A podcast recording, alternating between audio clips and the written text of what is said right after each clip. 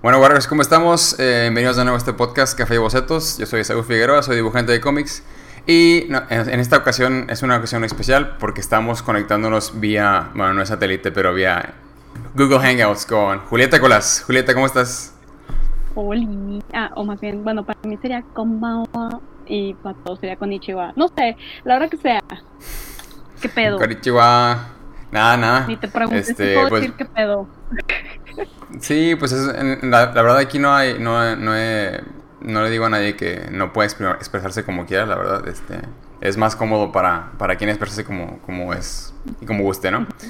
Eh, antes que nada agradecerte eh, la, la, presencia aquí. Eh, ya sé que tuvimos a lo mejor la semana pasada intentamos hacer esto la primera vez, pero estuvo un poquito troubled.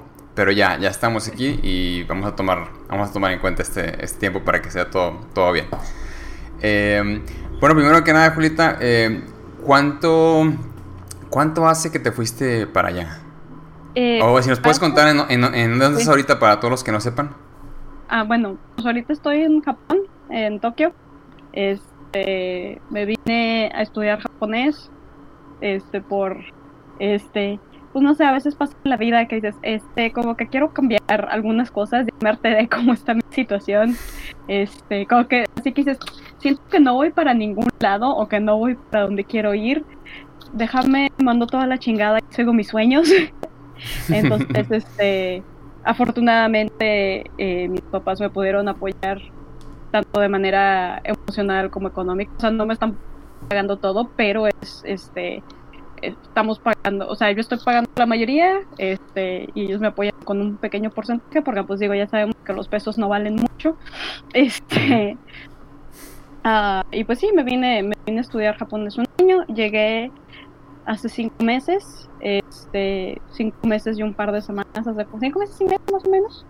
Este, y pues sí, pues aquí, aquí andamos. Ahí andamos, Gambateándole, gambateándole. Oye, súper bien, Julieta. Digo, la verdad que qué bonita experiencia de estar allá. Eh, yo tuve la chance de ir el año pasado, este, Pico Cuyo fuimos y pues el, trip de nuestras vidas, la verdad. Entonces, qué chido, qué chido que te estás, que estás eh, también persiguiendo tu sueño por, por aquellos ellos lares, ¿no? Y bueno, me voy a ir un poquito para... Sí. sí, dime. Ah, perdón, que ya, nada más para explicar que tenemos un poquito de delay. este, justamente estaba ah, pensando hace rato que no, pues es que Japón es chido, pero francamente lo que más me gusta de, o sea, digo, de estos cinco meses que he estado aquí, lo que he visto que más me gusta es el hecho de que el correo llega este, suena como algo bien ridículo y bien básico, pero en serio dices, no, sí, es, donde sabes que una, que una sociedad funciona bien cuando el correo llega. ¿Te, te, refieres al correo físico, o sea, del de, snail mail? Sí, o sea, aquí no es snail mail, de hecho, mi problema es que luego me llegan las cosas demasiado rápido y de hecho ahorita tengo, no se cuenta, una amiga, este, Hace cuando salió un artbook a la venta en. No me acuerdo dónde. Ay, no mames, que lo tiré ya. Salió un, un artbook a la venta en una plataforma en la que yo no tenía cuenta, pero yo estaba en clase y de que. Se va a agotar. Por favor, cómprale. Que le pasé mi dirección y todo eso. Y de que al día siguiente ya, está, ya había llegado. Terminé teniendo dos de estas porque ni siquiera alcancé a, o sea, me hablaron por teléfono para decirme, estamos aquí fuera, este, por favor, pásese a recoger su paquete, pero pues como no reconocía el número, pues sí, les colgué. Y luego ya que no, oye, sí necesito que me llegue. Y al día siguiente que llegué a la casa ya había otro de estos y yo, madres, qué eficiencia. O sea, sí, qué chido. De que, wow. Sí. Es lo que más presumiría. La verdad, creo que ya no es, no es el transporte público, no es la seguridad, no es el, eh, los servicios de salud, es el que el correo llega. pero sí. No, pues qué chido. Perdón por qué chido que, haya. No, hombre, no, no, no te apures. Este, a mí lo que me, me llamaba mucho la atención y, y valoro un chorro es eh, la puntualidad de los trenes. Es, es así de yo de que no es posible que esto esté pasando, ¿no? Digo, para la banda que no ha ido para allá, los trenes son. Si te dicen que están en, un, en el 7 horas con un minuto, a esa hora están, ni un minuto antes ni después. Es impresionante. Este, por otro lado, e, ese tipo de cosas son las que luego haz de cuenta ahorita en la escuela en la que estoy, desde el principio nos dijeron la puntualidad súper importante, este, y puntualidad consideramos también, o sea, que asistencia y puntualidad. Dice, si llegas 30 segundos tarde, sí te preguntan por qué llegas mm. tarde. Y eso nos lo dijo una, una chava que es italiana. Y así que, eh, y lo, en efecto, el primer día de clases, un compañero llegó así literal, no, o sea, hace cuenta, la clase a las cuatro y media, a la, a la una y media de la tarde, y llegó a la una y media con 30 segundos, y la maestra le preguntó, ¿por qué llegaste tarde? Y yo, mm, y, pues, y, ahí sí de plano dicen, no, o sea, a veces los trenes son los que se retrasan. Pero si eso pasa, o sea, tú vas a la oficina de, del tren y les pides que te den un, una constancia de que ellos son los que tuvieron problemas, no tú. Madres. madres. Entonces, esa misma puntualidad de los trenes, o sea, es como que se espera de absolutamente todo el mundo. Y lo que se ha hecho es, por esa misma puntualidad de los trenes, yo luego termino llegando medio tarde a algunos lugares, o sea, no mucho, pero sí como 10, 15 minutos, porque se te va un tren y pierdes la conexión. Tienes que esperarte otros cinco, otros cinco minutos, que no es mucho, pero se están acumulando y, entonces ya es como, ya por fin siento que estoy aprendiendo a navegar eso acá, que no, o sea, tengo que pensar que voy, que llegar 15 minutos antes porque estoy segura que me voy a perder. Y ya me pasó varias veces y es, y es, sí da penita sí penita. Sí, sí, sí, pero pues me imagino que te acostumbras a, la puntualidad y el, y el esperar cinco minutos ya se te hace un chorro, ¿no? Me imagino. Pues más bien te quedas, o sea, a mí me da pena con la otra persona. Pues yo, o sea, digo, a final de cuentas estoy acostumbrada a pues, la puntualidad mexicana, que mi mamá siempre, mis papás siempre han sido súper puntuales. Este, yo ahí, la verdad, sí me valió un poquito chorizo. Este, pero aquí, o sea, por la escuela, este, y por la gente, y como es la sociedad de que sí esperan que llegues a la hora lo que dices, porque el tiempo es muy valioso para los japoneses, este, sí, o sea, sí me da penita. A veces ha habido un par de ocasiones que llegó justo a la hora a la que habíamos acordado, pero como otra persona ya había llegado antes de que, ay, güey, perdón, hice esperar. Este con todo y que yo hubiera llegado justo a la hora a la que habíamos estado, pero pues sí, se quedó así. Este. Que sí, no sé. Claro. adoptando adoptando las, las costumbres. Y no, o sea, pero sí, ya sí son compas de que occidentales. Me pedo, cinco minutos, no pasa nada. Pero sí, como que te da penita quedar mal con la gente del lugar, sí. Claro ya, o sea, le toca no para cualquier otro lado, o sea, desde que, bueno, me cumplo con las formas sociales de donde estoy. Bueno, Julieta, eh, como te comentaba hace ratillo, me gustaría irme mucho, mucho, mucho más para atrás. Em, la primera, quizás la primera vez que yo me acuerdo de haberte visto en persona eh, fue en la Unión Comic Con, me acuerdo que fue allá en, el museo. Y me acuerdo que estabas platicando con Omarito y yo dije, ah, mira, yo, o sea, vi, vi tu, tu banner y yo, ay, mira, es Julieta, no la conozco, déjame me acerco y, me presento así como, nomás para, para presentarme. Y ahí aproveché y ahí fue la primera vez que yo me acuerdo haberte conocido. Eh, antes de eso, quería así como contarte como anécdota, tu nombre había salido como en un... Leí un artículo, primero que nada, leí un artículo que alguien puso en Facebook o en, en algún link. Y me gustó mucho el, el, artículo y casualmente era tuyo. O sea, eh, escribiste algo de por qué los creo que porque la cultura japonesa sí tiene mucha eh, orgullo en su, en su cultura y porque a nosotros nos falta ese, ese o sea, como en nuestras historias, ¿no? Y me gustó mucho ese artículo y ya me fijé que era, que era escrito por ti. Esa digamos que fue la primera vez que, que me, se me quedó grabado tu nombre, ¿no? Eh, pero tú desde cuándo te dedicas o desde cuándo empezaste a, ver que tenías como esta, esta corriente de dedicarte al arte? Eh, fíjate que casi a todo mundo que le preguntas, que estoy segura que le has preguntado es que ¿cuándo empezaste a dibujar? Desde que estaba chiquito. Y pues la verdad es, es cierto, la mayoría a mí me gusta mucho, creo que tal vez estoy maybe en mis coding, pero estoy casi segura que fue Picasso. O tal vez no. Ya ves, luego es como esas quotes que le atribuyen a Albert Einstein. Albert Einstein nunca nos dijo. Entonces, más o menos, leí esta, esta quote alguna vez Mm. Que nunca me, me ocupé en checar que lo había dicho. pero es básicamente como que a todos nos gusta dibujar cuando somos niños, simplemente hay algunos que dejan de hacerlo. Entonces, realmente, sí, o sea, a mí sí me... Siempre disfruté el dibujar, tal vez no tanto el dibujar, sino el resultado. Este, pero ya empezar a considerarlo más seriamente como que fuera algo que, que quisiera hacer. Este, digo, hay gente que desde que está chiquito dice, me quiero dedicar a hacer caricaturas. Para mí siempre fue como que un poquito, como que maybe sí, maybe no, maybe not, maybe not. Este, maybe no, es como, o sea, fue. Este, yo realmente creo que ya decisión real de que quisiera dedicarme a esto como profesión fue en mi último año de la prepa, este, cuando estás diciendo qué voy a hacer. Este, de hecho, por esas fechas, no creo que no fue, igual y no fue el último año, sino mi segundo año de prepa, por ahí había salido alguna convocatoria de beca de Salud. Este, este, creo que había salido alguna convocatoria de beca de Cartoon Network Latinoamérica este, para ir a estudiar animación argentina. Te estoy hablando de esto hace, pues, yo tenía que 17 años y ahorita acabo de cumplir 32, o sea, hace 15 años. Felicidades, por cierto, felicidades. Gracias. Mira, güey, 15 años, hace 15 años sí, esta convocatoria más Este, y yo dije, ay, pues es que sí, o sea, realmente a mí me estaba interesando mucho la onda de estudiar animación, este, ya más en serio.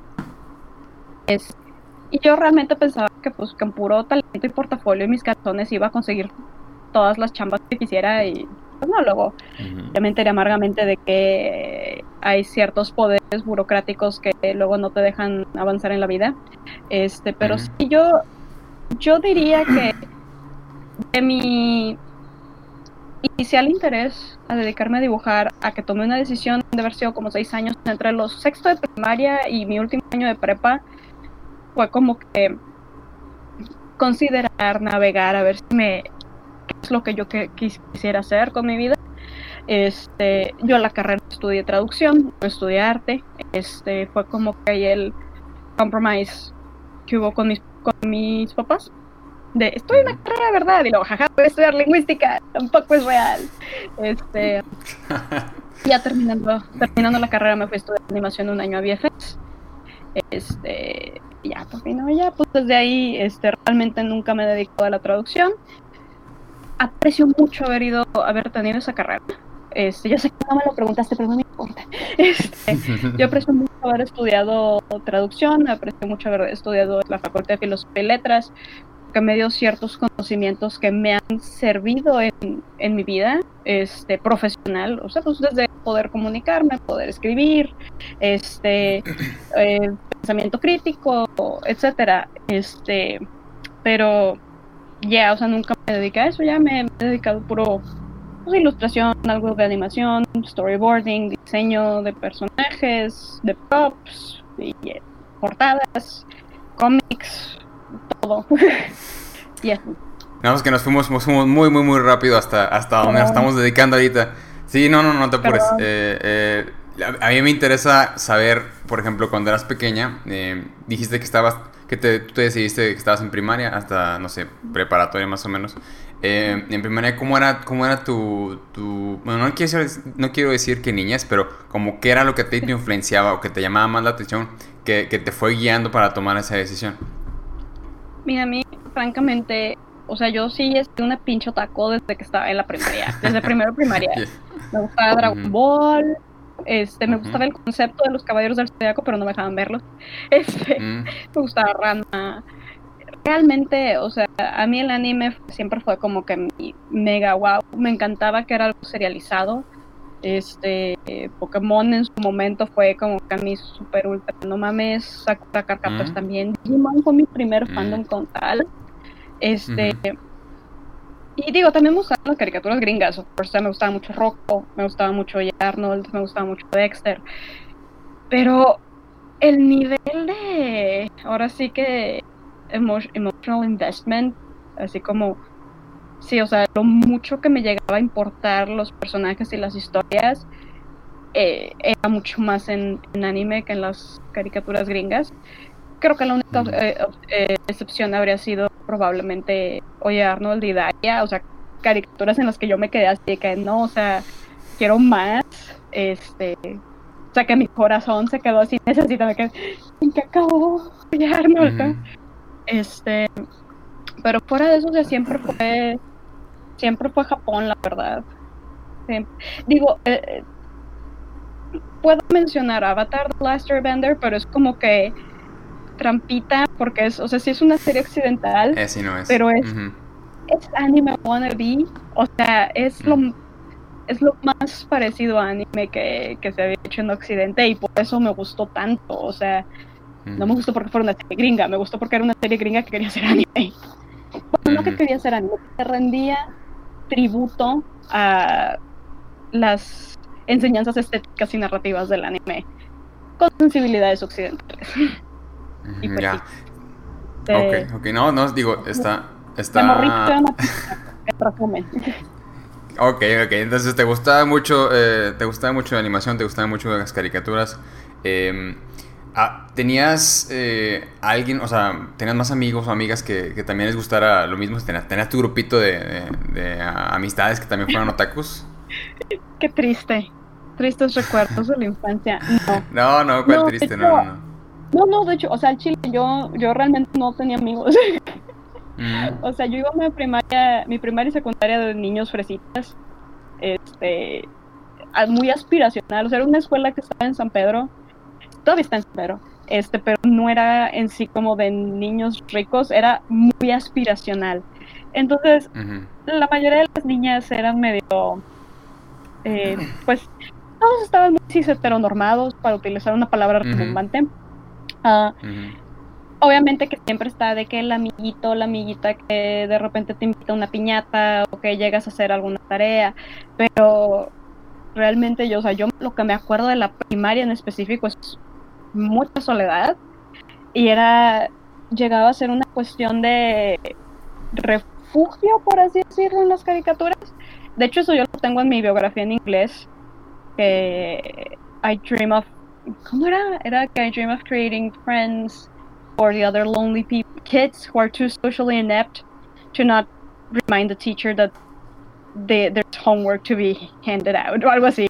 O sea, de que uh, entonces um, digo, si llega algún conocido de la primaria a ver este video y se ofende porque, oye, pero es que éramos amigos, o sea, obviamente si seguimos en Facebook y seguimos en contacto es porque sí teníamos alguna conexión dos significativa, pero realmente era así siempre lo que ves que el grupito de no sé qué realmente fue más turbulento que eso. Ya en la secundaria sí este fue un poquito más en el grupito el lonche y así.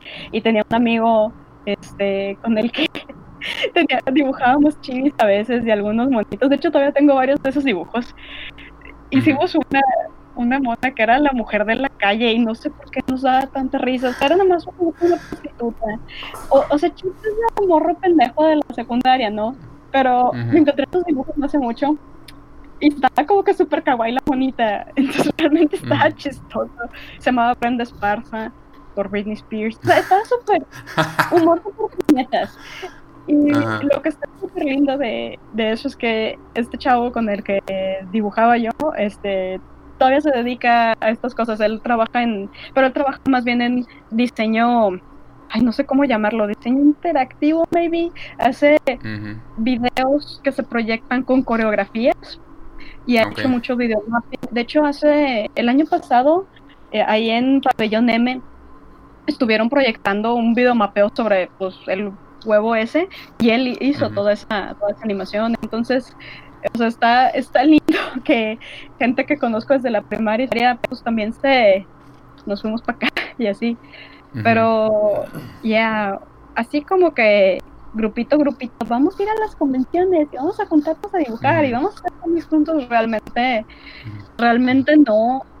Este, tenía una amiguita con la que calcábamos, calcábamos, bueno, yo calcaba, ella dibujaba bien vergas, este, de Goku y, y, así, este, cuando estábamos en primaria. Sí, o sea, así como que un poquito, este, pero digo, también ahí esa relación estaba medio rara. yo la quería mucho y así. Este, pero ya, realmente sí que tengo un grupo de otacos constantes como que not really. Y pues, ya. No sé si esto es okay, medio ético depresivo, pero no, no. no, mira, yo, yo honestamente yo creo que eh, habemos muchos que estuvimos en la misma situación. Em, y a lo mejor el arte era una manera de refugiarnos en, en, en, esa manera, ¿no? O sea, a lo mejor no teníamos tanto, tanta relación de, de, los gustos que teníamos con los demás compañeros, pero esa era una forma de relacionarnos con uno o con dos, pero, o sea, te volcabas en eso, ¿no? Más que nada, creo que ahorita que lo que dices me gustó mucho, terminabas creando más bien una relación contigo mismo y tus propias sensibilidades. Este, es lo que me gusta dibujar, porque me gusta esto, es lo que quiero seguir haciendo. Además, digo, bueno, somos de Monterrey. Bueno, entonces también creciste en Monterrey, ¿verdad? Sí, o sea, es una ciudad industrial. Este, los intereses estéticos de la gente no son prioridad. Este, no, no me voy a aventar a echar echarle caca a la sociedad recoge regimontana porque creo que cada espacio, la cultura es un resultado del espacio geográfico en el que está y Monterrey, o sea, no tenía, pues ahora sí que no hay motivo ni oportunidad de que Monterrey se desarrolle, se haya desarrollado culturalmente como lo hicieron, por ejemplo, la Ciudad de México o Guadalajara. Este, pero pues eso mismo también te complica el acceso a ciertas oportunidades, ¿no? De que conocer a alguien que era que hace esto o pensar que puede ser posible. Y de hecho desde ahí yo, perdóname, hablo un chingo. desde ahí yo tengo como que cierta este privilegio, ventaja porque mi abuela era artista. Este, mi abuela era pintora. Este, entonces yo por ese lado conocía la posibilidad de dedicarse al arte y pues mi abuela siempre me porras, mi tía también, este, mi abuela me contaba que ella cuando era muy joven, que había ido a Roy Disney, que la querían reclutar y que no sé qué, entonces ese tipo de cosas, este, son como que dentro de mi cabeza yo sé que es un privilegio que tal vez no todo morrito regiomontano pudo haber tenido, este, y por lo que yo creo que mucha gente dentro de ese mismo ambiente, eh, desiste en algún momento. O sea, es el pensar, bueno, me gusta dibujar, pero, o sea, tengo que convertir, o sea, esto es una cosa que hago ahorita que tengo seis años, ¿verdad? Yo tengo que convertirme en veterinario. Sí, yo tengo que convertirme en astronauta, me tengo que convertir en bombero, ¿sí? Entonces como que, ya, no sé, divagancias. No, no, no, no es divagancia, no es divagancia. Este, y, de hecho yo me identifico mucho con lo que me estás diciendo porque yo también estuve en circunstancias similares. Primaria, secundaria, eh, también estuve en una, escuela así similar. Y la diferencia conmigo es que jamás la vi como posibilidad. O sea, yo, yo lo veía más como un, algo que me encanta hacer, pero yo tengo que ser un arquitecto, un ingeniero o lo que sea, porque todos mis compañeros o todo el entorno en el que estaba yo, así era. No había nadie que, se dedicara a esto. Entonces, por eso yo estuve mucho tiempo este, negado o, no totalmente volcado. Entonces me identifico bastante con lo que me estás diciendo.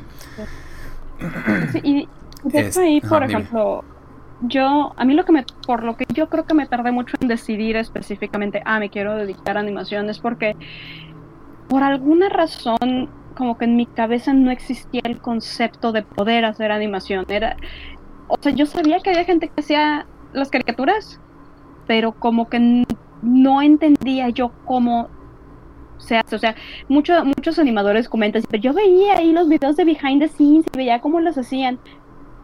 Creo que yo en mi vida vi un video de making of de animación hasta que estuve ya en la carrera. O sea, entonces como que simplemente no me entraba este, yo estuve ahí en un taller de cómics de la Casa de la Cultura, el de Semper Comics, y según ah, yo, porque iba a dibujar cómics, pero surprise, me cae a dibujar cómics, no me gusta, o sea, no lo disfruto. este, y luego por otro lado no me quería, yo no quería ser precisamente ser pintora, este, tampoco quería hacer diseño gráfico. Entonces era como que una situación muy muy rara, así que pues es que quiero dibujar, pero ¿qué? Sí, o sea, yo sabía que no era diseño gráfico lo que quería. y de repente yo en la prepa estuve considerando, bueno, igual y me meto a arquitectura, o sea, porque es dibujo. Y todo el mundo decía, pero es que es dibujo técnico, es diferente. Y yo, sí, ya sé, pero igual se me hace interesante, ¿no? Este. Y, y, ya de repente, o sea, fue, te digo, como que esta cuestión de que salió lo de la beca de Cartoon Network, de Cartoon Network, como que, oye, espérate, ¿se puede estudiar?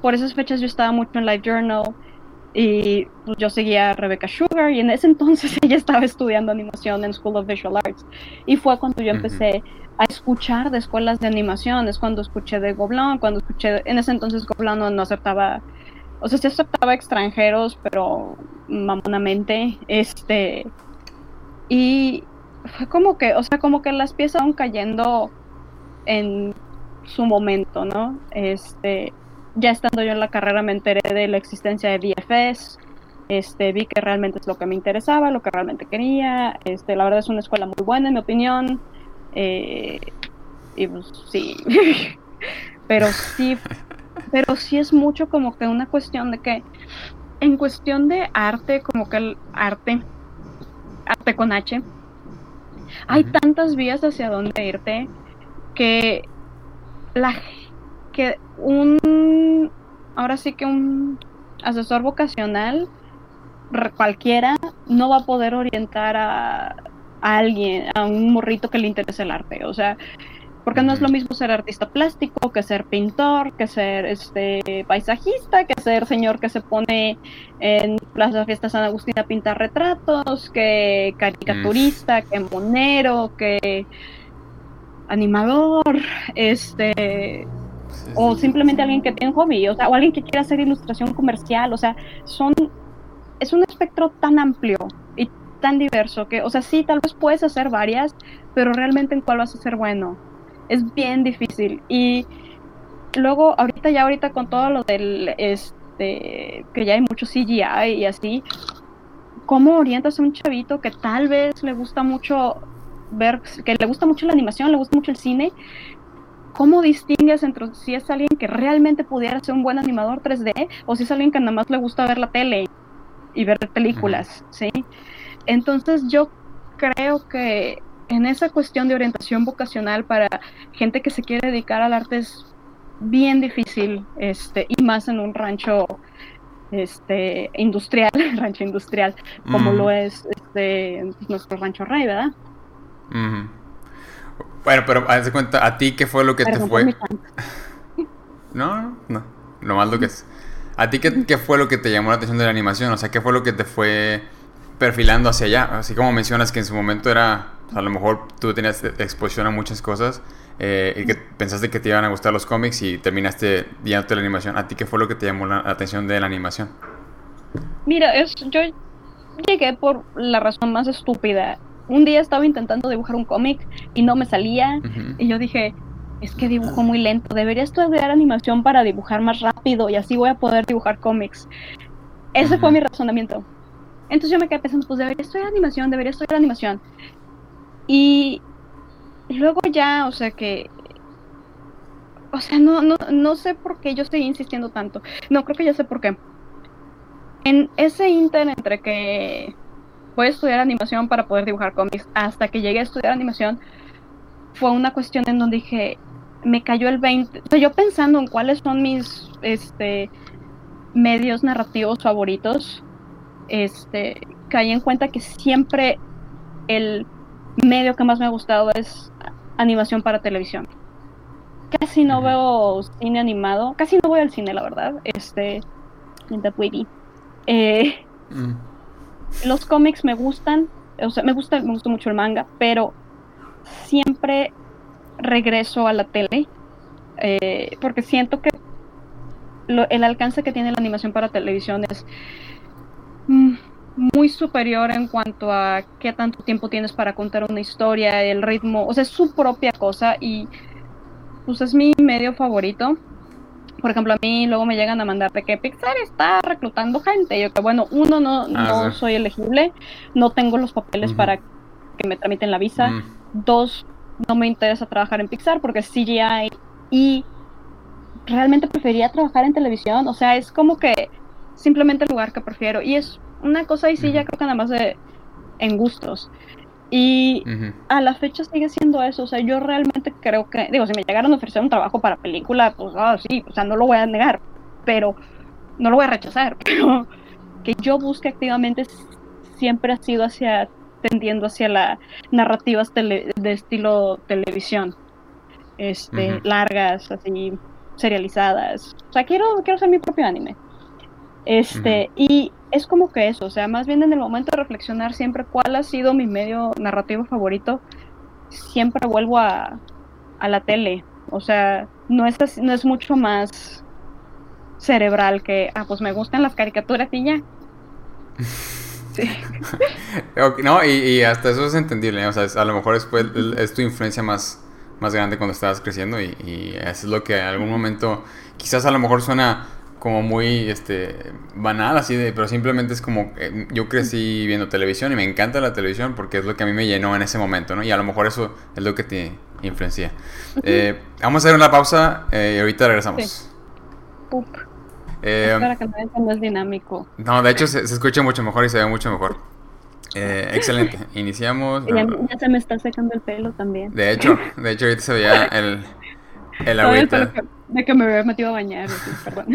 ok, perfecto. Bueno, bueno, eh, la conversación está, está mucho mejor. Eh, y me estabas contando que, eh, ¿De qué estamos hablando? Ya, ya me acordé.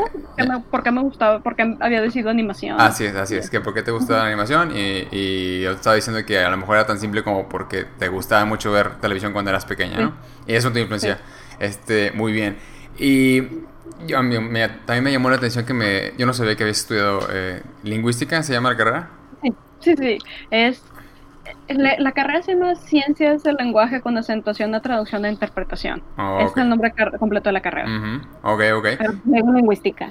Ok, bueno, pero ¿y, y qué, en, si lo pudieras resumir, eh, de qué se trata la carrera? Ah, bueno, ahorita no sé si ya hubo cambio de plan de estudios, que estoy segura que sí, pero básicamente la carrera como lo dice el nombre, tenía una acentuación hacia hacer traducción este, e interpretación en español e inglés.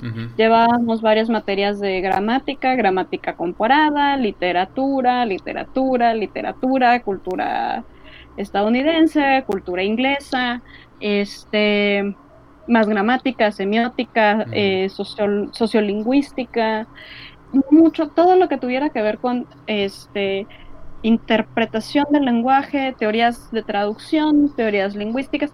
A final de cuentas, como es, como es carrera, se queda un poquito como por encimita. Hay muchas cosas que ya se me han olvidado, pero, o sea, digo, así como específicas de que fulanito de tal tiene esta teoría de no sé qué y dijo esto y esto y esto, ¿no? Pero ciertas cosas, pues mucho de gramática es lo que se me quedó, mucho de semiótica. Eh, y yo por esas fechas cuando estaba estudiando la carrera también estaba estudiando, estaba en unas clases de actuación. Este, ah, está bien. Porque dije, vamos a expandir nuestros horizontes. No, está chido, está chido. Este, y había muchas cosas que yo estaba viendo en, sociolingüística y en... Ay, ¿cuál era la otra?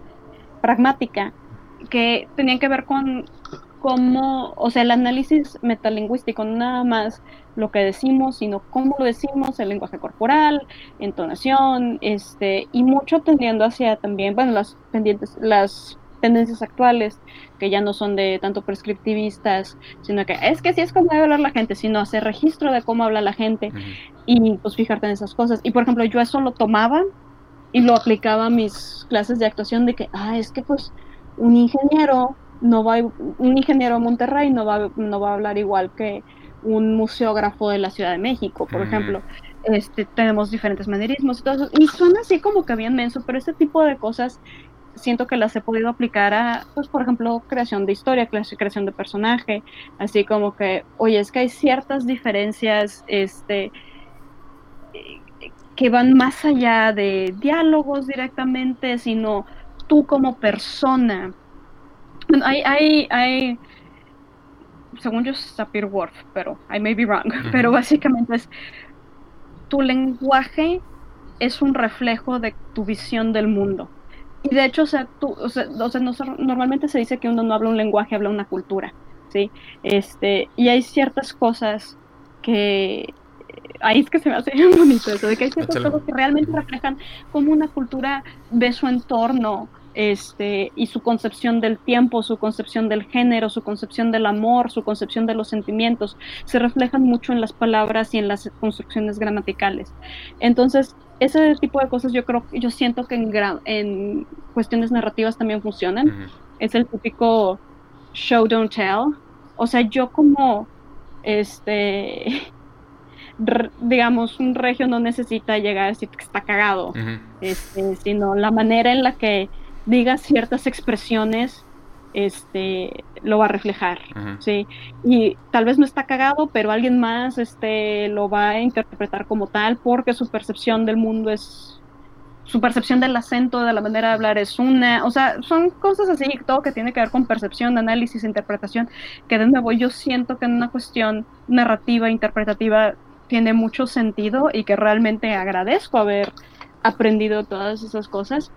Este, ya en una cuestión de si hubiera seguido yo estudiando, si hubiera ido por una maestría, un doctorado, que no lo iba a hacer, mm, yo creo que me habría interesado irme por... ¿Qué me interesaba? Es que sí había pensado, o sea, me interesaba mucho la cuestión de este, traducción para series y traducción para televisión, pero había, había un área que realmente se me hacía bien interesante y ya no me acuerdo cuál era, pero mucho o sea, a mí me, lo que me llegó a interesar mucho es la cuestión de cómo puedes ver el mundo, cómo puedes entender el mundo a través del lenguaje que una persona utiliza. No necesariamente su idioma, sino también cómo se expresa. Este, y ¿qué puedes saber tú de alguien más simplemente escuchándolo hablar? Este, y, y, yo creo que es algo que sí, que sí hacemos. Este, perdón por irme por esta tangente, pero yo creo que a todos nos ha pasado que a veces conocemos a alguien que nos cae mal inmediatamente y no es necesariamente es que es la intuición, la intuición no, eh, yo creo que es que hay cosas que ya has visto en otras personas y que has tenido experiencias con esas personas y luego las vuelves a ver en alguien más y dices, esta persona, o sea, en el subconsciente, esta persona es como esta otra persona y va a ser esto y esto y esto y de que va, ¿no? Este, un ejemplo bien específico que tengo es de alguien que conocí cuando estaba en Vancouver, que era una persona que se veía de cierta forma, tenía, se vestía de cierta forma, este, pero su manera de hablar no tenía nada que ver con su apariencia y para mí en ese momento fue como que esta persona no es coherente en lo que busca proyectarle al mundo y quién es en realidad. Eso me dice que es una persona que tiene problemas de identidad y que está bien pinche loca. Mm. Y en efecto, es la persona más desquiciada que he conocido en mi vida. Este, y yo por un tiempo me quedé así que no, pues este, ¿cómo lo predije? No, pues o sea, su, su, su, mismo lenguaje me, me lo dijo todo. Perdón, a veces me, me gustan este tipo de cosas. O sea, sí me gustó mi carrera. Qué bueno, qué chido. me gusta dibujar más. No, no, no, y qué chido. Este, se me hace también muy interesante el, el... Ahorita acabas de decir que a lo mejor que es una tontería, pero no, no se me hizo nada tontería el, el, el identificar cómo era la gente y a lo mejor es una gran parte de la razón por la cual tú escogiste esa carrera. Y, y te lo pregunté porque a lo mejor uno no, bueno, no sé, todas las personas que están viendo esto a lo mejor no están estudiando algo que esté relacionado con el arte, pero siempre pueden agarrar algo de lo que están aprendiendo para implementarlo, ya sea en su estilo o en su manera de ver las cosas, y eso se va a reflejar eh, precisamente en su arte, ¿no? Porque el arte es una expresión de lo que uno es. Entonces, eh, a mí se me hace bien chido eh, que esta parte de tu carrera la puedes implementar, ya sea en las clases de actuación que me dijiste que tomaste, o simplemente en tu arte también porque eso es lo que, lo que lo hace especial o único y, es parte de ti, ¿no? Entonces me hace bien chido. De hecho, esa es una de las cosas más importantes que aprendí yo en la carrera. Fue algo que, y voy a decir shout out a la maestra Marogenia, que nos dijo, lo que sea que ustedes aprendan siempre va a ser útil. Siempre, porque nunca sabes cuando en una traducción vas a tener que usar no sé qué, algo que viste en tal lugar. Y nos dijo eso y se me quedó bien grabado todo lo que aprendas sirve, nada es una pérdida de tiempo. También me enseñaron que era importante cobrar. Este, Muy importante. Eh, sí, este, y, y sí, o sea, no sé tú qué, estudiaste. Yo estudié mercadotecnia. igual, o sea, es súper útil, o sea, que cómo moverte, cómo vender tu trabajo, este, tener presencia, etcétera, o sea, todas esas cosas. Yo nada más quiero hacer un pequeño paréntesis, súper, súper importante. Es un pequeño paréntesis, pero es una de las cosas más importantes que puedo decir en la vida. Eh, repito, yo estudié traducción. Este, yo no tengo un título universitario que avale mis conocimientos artísticos. Puedo tener una trayectoria de 10 años de trabajo comprobable y mi año en Vancouver, uh, pero a las oficinas de inmigración de Estados Unidos eso le vale chorizo. Mm. Yo he tenido ya dos ofertas de trabajo eh, de, estudios allá, eh, o sea, no solo ofertas, o sea, ya contratada, este, y que al final los trámites de, de la visa terminan siendo un desastre. Este, de hecho, esa es una de las razones por las que terminé en Japón. O sea, dije, ¿sabes qué? Ya está hasta la madre de que me pase esto. Mm, y ya no quería estar en México. Entonces dije, ¿sabes qué? Me voy a ir un año a ver qué pedo. Este, entonces, si alguno de los que está viendo el video este, está teniendo dudas de darse de baja de la carrera, este, y su sueño es trabajar en el extranjero, en México, mm, háganse un favor ustedes mismos y terminen su carrera. O sea, estoy viendo a la cámara. Háganse un favor ustedes mismos, no se metan el pie, acaben la carrera, por más desesperante que sea la carrera se acaba. Pero ese papelito que les van a dar es, la verdad, es la cosa que más le importa a las, a las embajadas, consulados. O sea, siempre te van a decir que al estudio o al editorial no le interesa tu título. Ok, que nada más les interesa tu portafolio. Es al revés con, las, con toda la cuestión diplomática y de inmigración. A ellos les vale chorizo tu talento y tu portafolio. Quieren un papelito. Entonces es, eh, digo, a menos que estés tal vez aplicando para esas becas de que eres talentoso y no sé qué, pero necesitas haber ganado premios y pues no todos somos genios, ¿verdad?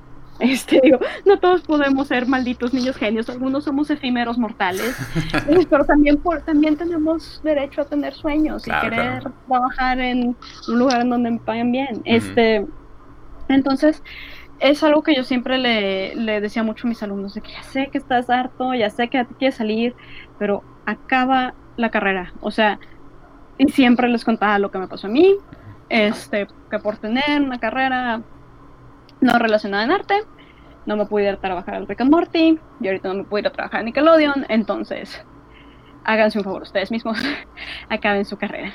Y si están en una carrera carísima, que ya están hartos, o sea, en un diseño gráfico rápido en una carrera patito y sáquenlo ya, o sea, es... Eh, eh, no tienen que ir a estudiar la carrera más cara de todas, o sea, si su sueño es irse al extranjero, es sean buenos, practiquen todo el tiempo, no se queden nada más con lo que vean en la escuela, pero sí saquen el papelito. Yo no quiero que les pase lo que a mí. Sí, sí, sí. No, y me acuerdo, sí, me recuerdo haber visto tu, tu post ahí en Facebook. Eh, a mí también me han preguntado varias veces si es si conviene o no estudiar una carrera. Eh, ahora, con esta respuesta que tú me acabas de dar, me das más armas para yo seguir recomendando que estudien. Yo siempre les digo, estudien lo que quieran, pero sí estudien algo. Eh, si se puede relacionar con el arte, mejor, pero sí necesitan como esa exposición a eh, el trato de trabajo en equipo, el, el cómo desenvolverte con demás personas, el cómo desarrollar tu proyecto de una manera adecuada. O sea, todos esos aspectos que no lo obtienes a menos que estés estudiando algo. Sí, yo creo que es ese, esa pregunta es es de cada quien. Hay gente que definitivamente no funciona en entornos de trabajo en equipo, que pone tú que serían excelentes ermitaños freelanceros que nunca van a querer salir de su cuarto oficina y que no les interesa irse a trabajar al extranjero. A mí, por ejemplo, a mí me gusta trabajar con gente. Este, yo soy una persona extrovertida, me gusta me encanta el concepto del trabajo en equipo este y que todo se algo entonces para mí o sea trabajar en un estudio es lo ideal. Este pero también me gusta el dinero y la estabilidad económica. Entonces pues yo necesitaría irme a trabajar a un estudio en donde paguen mejor. Yo tengo yo tengo nacionalidad española. Este entonces técnicamente tengo la posibilidad de irme a trabajar a Europa pero no me gusta Europa. Ah. O sea, me gusta para visitar, Pero no y para comer. vivir. para vivir. Y de hecho siempre me preguntan, ay, pero ¿por qué dices eso? Y ahorita que ya estoy en Japón y que tengo unos compañeros europeos, yeah, no, Europe sucks. Y yo, Sí. "Ay, gracias por hablar". ok. Este, son cosas, o sea, si ustedes se quieren ir a Europa, váyanse, pero probablemente necesiten su papel. Y es eso, o sea, depende qué es lo que quieras hacer con tu vida. Y lamentablemente mucha gente a los 17, 18 años no saben qué es lo que quieren en su vida porque no han tenido la experiencia, o sea, no sabes qué es lo que quieres hacer. Yo cuando recién estudié esto dije, ay no, yo nunca quiero ser maestra, yo nunca... eh". Guess what, me, me gusta mucho ser profe de este tipo de cosas, ¿sí? Ujú. Este, siento que hago un trabajo importante, este, quiero mucho a mis alumnos, creo que ellos me quieren, Mm. disfruto mucho siempre estar este viendo, o sea, repasando las bases. Eh, yo, yo, o sea, cada semestre este, tengo como que un breakthrough sobre conceptos, entonces a mí me gusta mucho dar clases y es algo que nunca pensé que me iba a interesar. Eh, cuando yo llegué a BFS, me cagaba hacer fondos y ya que estuve en BFS, ay, guess what, nada más necesitaba un método, este, porque me gusta hacer fondos. Este, eh, entonces son cosas que hasta que no las haces no sabes si, si te va a gustar o no. Y eh, volviendo, perdón, es que todo esto va dentro de lo mismo. Esa pregunta de, ¿debería estudiar una carrera? Sí o no. I don't know. Depende qué quieres hacer con tu vida. Y está bien cabrón que lo decidas ahorita, pero no es, no es una respuesta que funcione para todo el mundo. Y mucho menos si lo investigas en internet, porque los gringos, por ejemplo, a un gringo que quiera trabajar en arte es de que, vato, al chile no estudies nada. O sea, no tiene caso. Tienes una de las industrias más poderosas del mundo y a, ca- a cambio de endeudarte con unos números ridículos, Mm. o sea, las deudas son ridículas. En México puedes estudiar, puedes conseguir un título por un costo bastante asequible. Digo, no que, no que todo mundo tenga acceso a la educación superior, porque Ujú. la verdad la, disparidad económica sigue siendo un problema Sí, real, pero estamos hablando de que no terminan con deudas de 72 mil dólares, con unos, unas tasas de interés que la gente tiene 30 años pagando sus, sus préstamos, este, y aunque ya pagaron todo lo que tienen que pagar en un principio, por la tasa de interés siguen debiendo el doble, ¿no? Entonces, me refiero a que no tenemos ese tipo de problema en México. Entonces, ah, si se quieren ir a trabajar al extranjero, realmente yo sí recomendaría mucho estudia una carrera y también tener una carrera y una cédula te da chance de dar clases. Que también es a good fallback, eh, o sea, está bastante, es bastante conveniente tener eso como, ok, bueno, o sea, no, no tengo ahorita freelance, pero, o sea, doy clases Ujú. y no terminas teniendo que ir a un call center, este, que tampoco tiene nada de malo, Ujú. o sea, pero no es exactamente lo que necesariamente lo que quieres hacer. Igual y sí, Ujú. hay gente que es buena para hacer trabajar en un call center y les gusta y que hacen una buena carrera y tengo una una amiga que este al final ya no se dedicó al arte y tiene mil años trabajando en call centers y se compró una casa.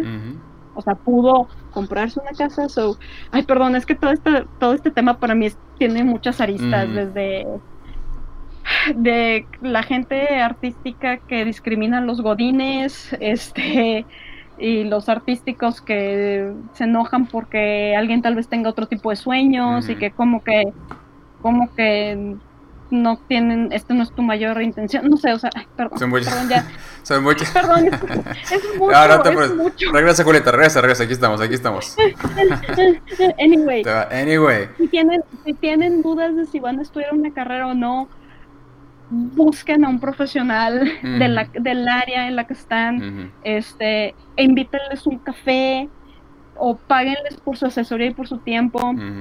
Este, yo siempre estoy, digo, ahorita estoy hasta acá, pero yo siempre en Japón, en Japón, en México, en las convenciones, pues me podía, me ponía a contestarles como pudiera, pero básicamente sí, o sea, si están interesados en algo, o sea, busquen a un profesional eh, del área, este, e invítenlos un buen plan de que, oye, igual este, estoy interesado en esto, no sé si te pudiera invitar a un café o algo así para, porque digo, también nosotros estamos ocupados, este, y discutir, discutir ahí un poquito para ver cómo te pueden orientar.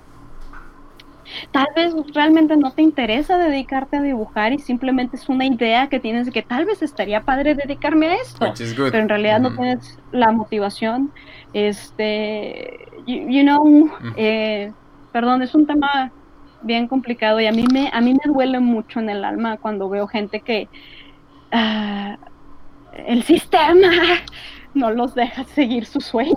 Sí, sí, sí. No, me imagino que, eh, digo, te identifiques muchísimo.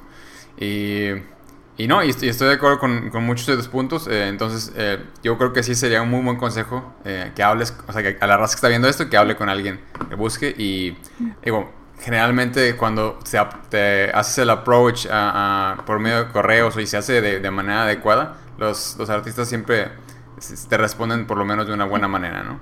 Sí.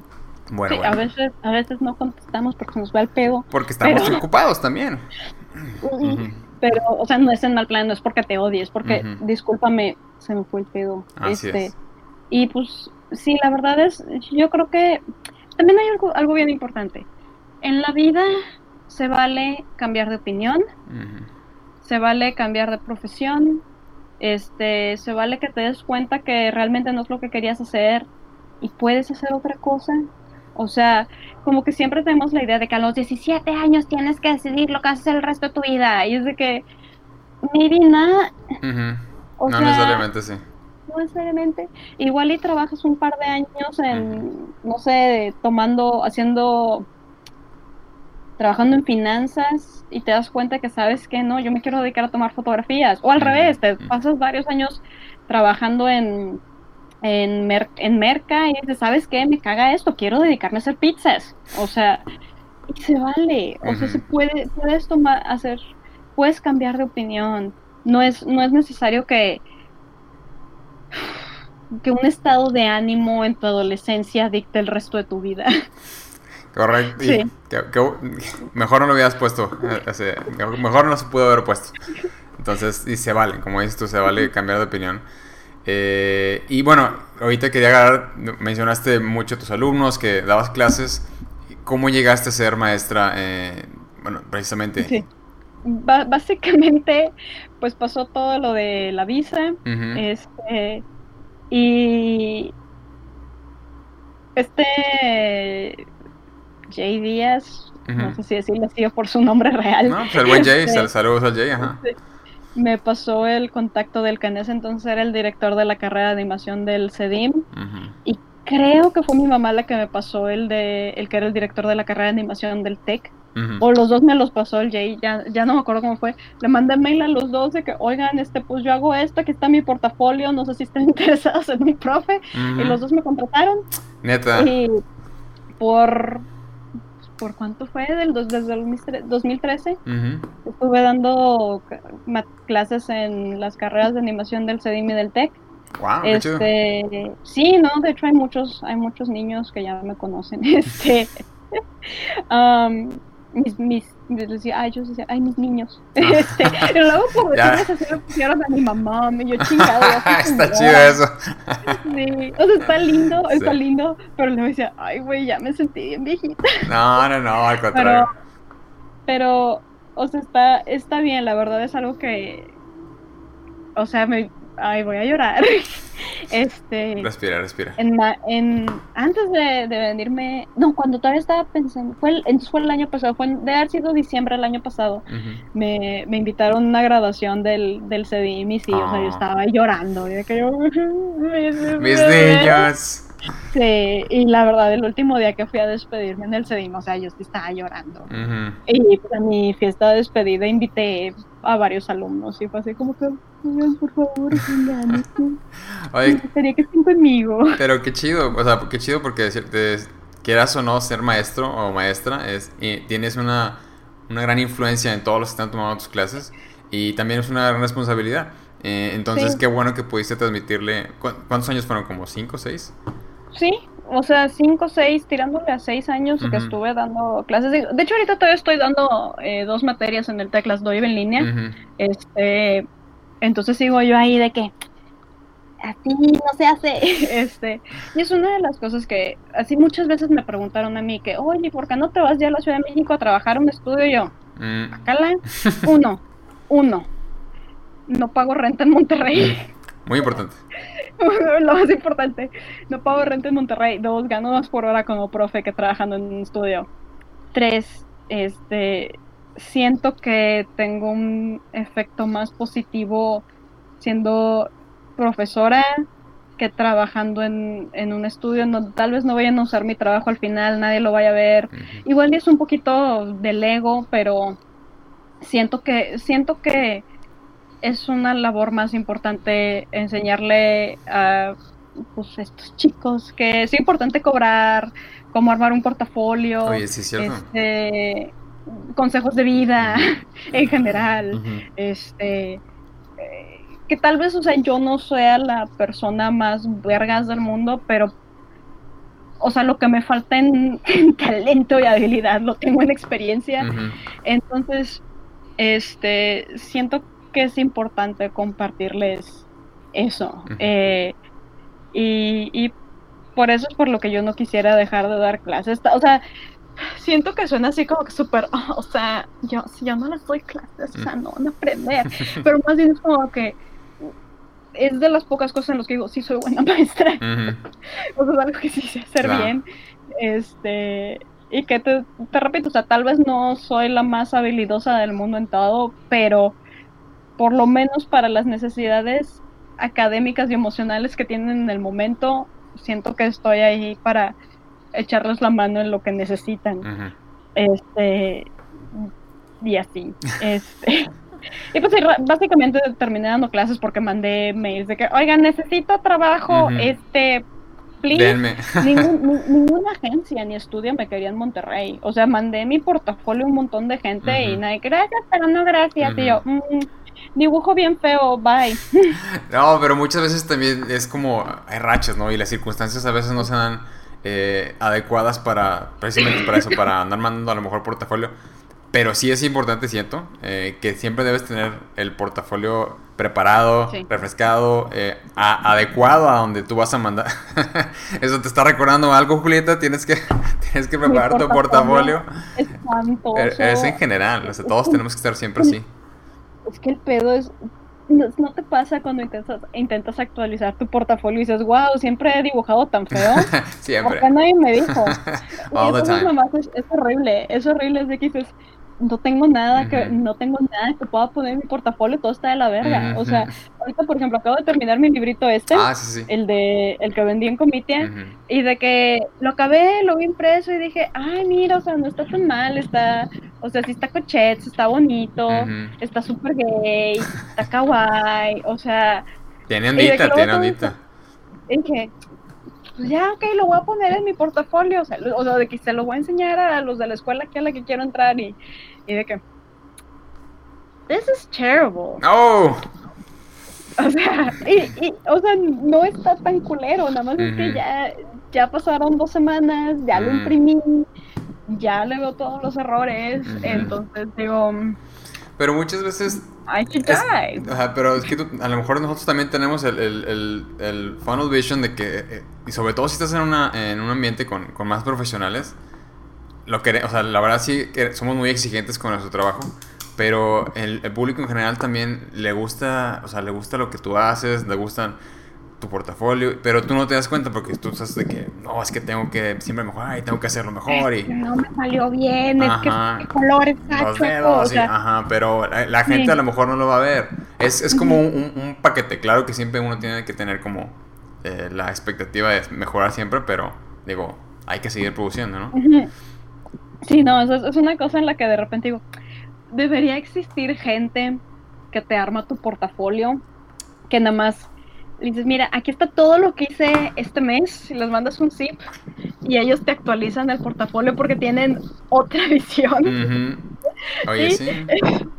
Sería un buen trabajo. De hecho, sí. De hecho, de hecho, sería un buen puesto. Debería yo anunciarme así de que, hey, do you hate your work but you need to update your portfolio? Just send, Send it over. work my way. De que mándame un mail, este, Yo te lo armo. todo. Yo te armo tu portafolio acá bien cochets. Ujú. Este, No estaría y mal. ya, ¿eh? para que no te sientas mal y tengas un portafolio bien actualizado. Y te aparece ya todo arregladito y en PDF de que pff, ahí está, mándaselo a todos tus clientes. Sí, de que ahí está, ni siquiera lo cheques, o sea, no tienes que abrirlo por si te da cringe. Ya, está, ya está curado, ya está curado. Escribí aquí un cover letter también, o sea, oye, igual eso, eso estaría chido dedicarme a eso en el futuro, ya que me retire, es de que asesora de portafolios y currículum y currícule, o Pues, sea, Serías como una art rep de, de, pues sí, de los artistas. ¿no? Yo te lo armo y... sí, de que yo te, mira, te armo tu cover letter, te armo tu currículum, te armo tu página de LinkedIn, o sea, todo, Ay, todo mira, yo lo hago todo. Ajá. Yo lo hago todo. Este, tú relájate. De hecho, de hecho es algo que luego hago por para mis para mis amigos, Mm. este, que me han llegado a decir, es que tengo que pedir un es que tengo un deadline, no sé qué yo. ¿Quieres que te escriba un mail para que se los mandes pidiendo una extensión? Por Si favor. quieres te lo escribo yo, o sea, porque la verdad es algo que a mí me gustaría que hicieran por mí, es de que sabes que me da mucha ansiedad pedir esto, este, podrías escribirlo por mí. Y a veces es lo que necesitas. Entonces sí, sí es algo que luego, que Oye. luego he hecho que si quieres te ayudo. Oye, estamos, y lo decimos a broma, pero sí hay que estar, es que la verdad sí es una, sí es como un segundo trabajo tener que estar actualizando todas las redes y subiendo tu portafolio y mandando el tweet y subir al Instagram y, y- que yo no más quiero dibujar, pero tienes que estar Sí. en todos lados. No, y, y fíjate, yo ahorita estoy intentando activar mi, mi Pixif porque pues ya estoy en Japón y el No sé qué es, Pixif, Julieta, dime qué Es es. como el Tumblr de DeviantArt, Live Journal, este ArtStation de Japón. O sea, Ok. Pixiv es donde están todos los artistas más vergas. Es una plataforma súper poderosa, te digo, tan, es tanto DeviantArtesca, es más DeviantArt que Tumblr, la verdad. Ujú. Es DeviantArtesca, como es Patreon, como es un Etsy, todo junto. O sea, tienes tú tu galería y puedes este, ahí tener tu propia tiendita y además puedes tener como un sistema en el que te donan dinero a cambio de cosas. O sea, Wow. y luego también Pixiv publica, si no me equivoco, publica colecciones de artbooks de sus artistas más vergas. Este, y de ahí han salido mangakas porque pues postean su trabajo y la gente las ve, se hacen populares y no sé si tienen algún convenio de tipo como convenio para también con webcomics porque eso nunca lo he checado, pero no lo dudaría. Entonces sí es, o sea, sí es una es la es la plataforma de arte en Japón. Wow, Japón. Entonces entonces este estoy intentando ahí de que pues meter cositas, ¿verdad? El pedo es que veo todos mis dibujos y digo, están bien culeros, pero igual los subo. Porque hay una cosa que, que, que me tranquiliza mucho de Pixiv, que es puedes subir muchos, puedes subir muchos dibujos de, de una vez, y mucha gente lo que hace es que los, los llama logs. O sea, es el un este Dragon Ball log Ujú. 01. Y son pueden subir puros bocetos de Dragon Ball y puros rayones. Entonces lo que estoy subiendo, o sea, pues como que logs de fanarts míos, este, y, y ya, o sea, me da menos, ya siento menos gacho que sean dibujos medio gachos, Mm. porque no están como featured de que, oh, este es un arte completo hermoso, es más bien Ujú. como que, ah, pues esto es parte de un basurero y ya. Sí, un- una art Este, dump. Sí, es, son art dumps, haz de cuenta. Este, entonces, digo, estoy, me cuesta un Porque, trabajo. ajá. hacer eso. Y el Instagram también me cuesta un chingo de trabajo meterle. Y ya van varias veces durante el año que digo, voy a, ya voy a subir cosas a Instagram, no lo hago. Mm. Lo único que sigo actualizando bien es pues, Twitter, porque estoy ahí todos los días, y Tumblr. Este, aunque ya nadie usa Tumblr, o sea, a mí me gusta como archivo de mi trabajo. Sí. Mi página de Facebook está medio abandonada. Mm. Mm. Eh, pero sí, es, es, es como que hueva. Es que sí, es, es- cuesta trabajo. Pero bueno, this is the time we're living in, en- entonces hay que, hay que aplicarse aunque sea un poquito. Eh, Y bueno, regresando a tu relato, Juju, estábamos platicando que eras maestra y Sí. en ese tiempo todavía estabas trabajando en varios proyectos de, de cómic. eh, ¿Cómo se dio la transición de, sabes que estoy trabajando en esto, pero no soy feliz, me voy a ir a Japón? Ok, vamos a la historia más triste de la vida. Aquí está lo bueno.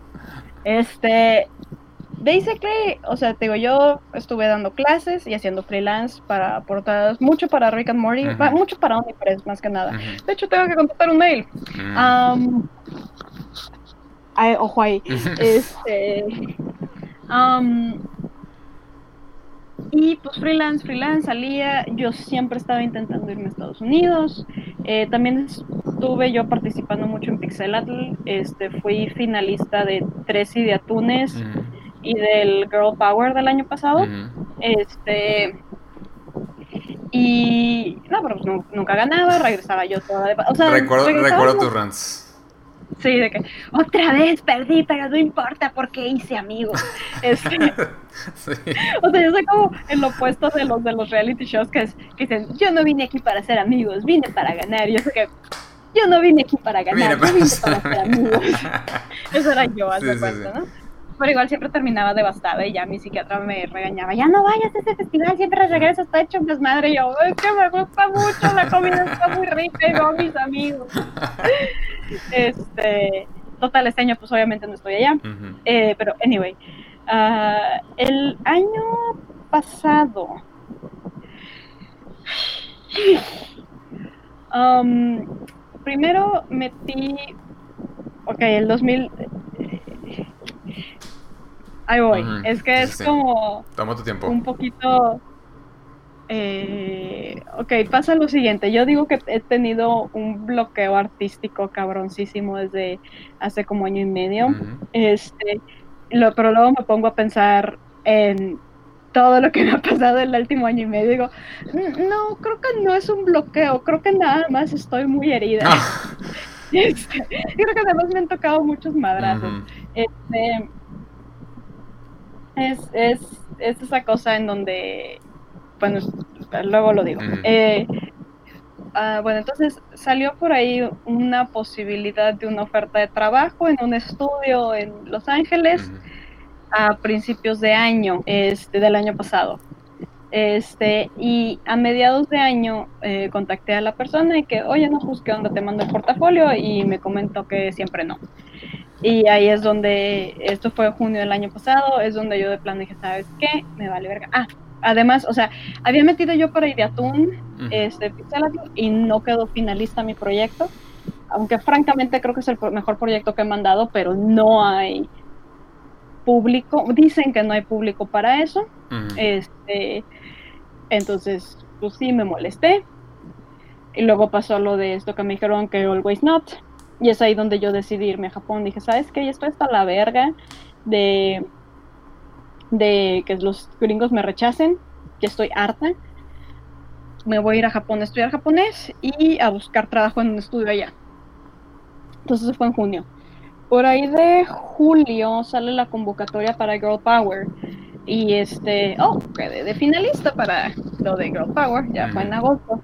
Y como quiera, yo ya estaba, todavía no estaba viendo lo de la papelería de Japón. Entonces luego ya este pasa el Pixelatl, este no ganó en lo de Girl Power, este eh, y ya fue así como que vergas, o sea, ya van tres veces y luego otra más, este, ya para qué les digo. Y en parte fue una cuestión como que es así como que dices, creo que la industria aquí no es para mí, o sea, nada de lo que quiero hacer eh, en Occidente no se está haciendo lo que quiero hacer y en México no hay la infraestructura para hacer lo que quiero hacer. Y pues ahí estuve llorando dos horas, este, no tanto por el, por el drama, sino porque me estaba yo despidiendo en la fiesta y entonces cada persona que veía le decía, oye, es que ya me voy, ¿cómo estás? Y yo, eh, eh, ¿Pero en qué fiesta? ¿En qué fiesta? No, no me dijiste en qué fiesta estabas. La fiesta de... De, de, de clausura, güey. Ah, ok. Sí, la Entonces, todas las personas de las que me despiden, es que ya me voy, ¿cómo estás? Entonces volví a llorar. Bueno, ya me calmaba. Oye, es que me quería despedir porque ya me voy. ¿Cómo estás? Sí, entonces fue así como que dos horas de estar despidiéndome y llorando. Ya. Este, porque además también me llena mucha emoción la fiesta. En general, este... Uh, entonces, total, eh, ahí es donde dije, ¿sabes qué? O sea, ya... Fue un, fue un festival muy raro para mí, o sea, hubo... es donde me llegaron más de que mándame un mail para mandarte un test, este, mándame tu Biblia porque está bien padre, o sea, como que hubo una recepción muy padre para mi trabajo, pero al final todo terminaba en nada, como de costumbre, este, excepto una, que fue la de Nickelodeon, que les interesó mi portafolio, es que por favor, o sea, manda un correo, este, porque queremos mandarte un test, y no sé qué, cada uno está bien. Igual, pues digo, no, o sea, no confío en nada. Sí, sin esperar nada. Sí, entonces, fue en esa noche en donde decidí, ¿sabes qué? Pues si ya no sale nada, me voy a ir a Japón. Y ya casi, casi regresando a, a, Monterrey, me puse a aplicar para la escuela y toda la cosa. Este, hice mi test para Nickelodeon. En noviembre me dijeron que sí me querían, que me contrataban, que me iba de, para hacer diseño de props. ¿Y tú ya estabas con la papelería? O sea... O sea, yo estaba todo con la papelería de Japón. O sea, yo estaba haciendo las de que, no, güey, no, no, no, no voy a, no voy a mandar a la, a la porra a Japón porque los gringos en cualquier momento me hacen una mamada. Pues sí. Este, me la hicieron. este, yo seguí con toda la papelería de Japón, hice todo el, eh, todo el desmadre y así. Este, y en enero, eh, pues me hablan por teléfono, que pues ¿no? Porque nos dicen nuestros abogados que si mandamos tu solicitud la van a rechazar porque tu licenciatura es en lingüística y no en arte. Así es, por eso digo, acaben su carrera. Eh, y es ahí donde dije, bueno, pues lo bueno es que ya tenía mi plan B que era Japón. Y, y, sí, la verdad, o sea, sí me pegó, me pega, o sea, todavía me, me pega. Digo, está bien chido Japón y todo lo que tú quieras, pero sí me quedo pensando que, güey, o sea, yo ahorita ya podría tener mi trabajo en mi estudio de ensueño, o sea, eh, no que mi vida ya fuera a estar eh, arreglada para siempre, pero estaría un poquito más tranquila. Sería un de que, ah, ya tengo la chamba que quería. ¿sí? Pero... That's, that's how. Sí, o sea, no es... Y es una cosa en donde a veces me, me quedo pensando de que, verga, güey, igual esta carrera no es para mí. O sea, porque nunca me sale lo que quiero hacer. Este, es de esas así como que hay cosas que nada más no son para ti por más que le eches ganas y eso creo que es una de las lecciones más duras que me ha tocado aprender porque siempre, no sé si, me imagino que a ti también, porque somos millennials, nos enseñaron de que si le echas ganas ah, todo sale. No. No. No, Julieta, no digas eso. Es que no es cierto, es que no todo depende de ti y tenemos que aprender a aceptar eso. O sea, puede ser que nosotros le echemos todas las ganas del mundo y no por eso significa que van a, vamos a tener los resultados que queramos. Claro. Es, y, eso es algo que yo creo que es bien, bien importante aprender. O sea, y tú tienes que disfrutar el proceso y no concentrarte en, en la meta y esperar a ser feliz cuando ya tengas algo, ¿sí? O sea, aprender a disfrutar el, aquí estoy, estoy dedicándome a esto, sí tengo un sueño, pero soy feliz aunque no lo tenga, ¿sí? Y eso es algo que, por ejemplo, a mí me ha costado mucho trabajo aprender porque soy super goal oriented. Yo soy de que tengo una meta, tengo que conseguirla, ¿sí? Entonces es como que para mí eso es, eh, ha sido lo más difícil. Y por otro lado, este, hay muchas oportunidades que yo no esperaba que me han llegado. O sea, hice un cómic para, digo, es un cómic de cinco páginas, pero es un cómic para Gumball, ¿sí? Ah, y yo lo escribí, yo lo dibujé, yo lo entinté, yo lo coloreé, yo lo puse lettering, este, y las únicas notas que me regresaron de Cartoon Network era de que we can't use the word ass, de que we can't use the word bad, o sea, cosas así. De que a la verga, o sea, escribí un cómic para Gumball y no tuve feedback creativo de que no fuera gracioso. Este cosas así que son de que, ah, mira, o sea, han salido cosas chidas que yo no me esperaba, que me dan orgullo, pero sí, o sea, es, te digo, es, creo que es muy, muy importante esa parte de decir, eh, de, de estar, de entender que no somos dueños de nuestro futuro, que lo único que controlamos es qué tantas ganas le echamos a las cosas, qué tanto trabajamos, qué tan profesionales somos. E incluso ahí tampoco es tanto, porque si estás deprimido o tienes un desorden de ansiedad, a veces tu propio cerebro no te deja trabajar. Entonces, ya, perdón. No, no, no, está bien, no, no, no, está bien, está bien, Julieta, porque de hecho sí me, o sea, no estoy en, en contra de lo que me estás diciendo. Y de hecho yo estoy más de acuerdo con el, el eh, disfruta el proceso. O sea, no, no trates de, de forzar el llegar a, cierto punto porque si, si uno, por lo menos yo, que me, me dedico a esto, eh, es porque amo dibujar. Entonces, una cosa va a llevar a la otra, pero si en, el, proceso estoy de que es que si no, si no consigo esto, ya no se hizo, o sea, voy a hacer, me voy a limitar mucho. Sí, es la diferencia, es por ejemplo que tú, que tú digas que tu meta sea terminar este, tus issues a tiempo, ¿sí? Eso tú lo controlas. Claro. Pero tú no controlas si te vas a ganar un Eisner. Tú no controlas si tu historia va a ser un hit tú solo controlas qué tanto trabajas, qué, tan, qué tantas ganas le puedes echar y empezar y decidir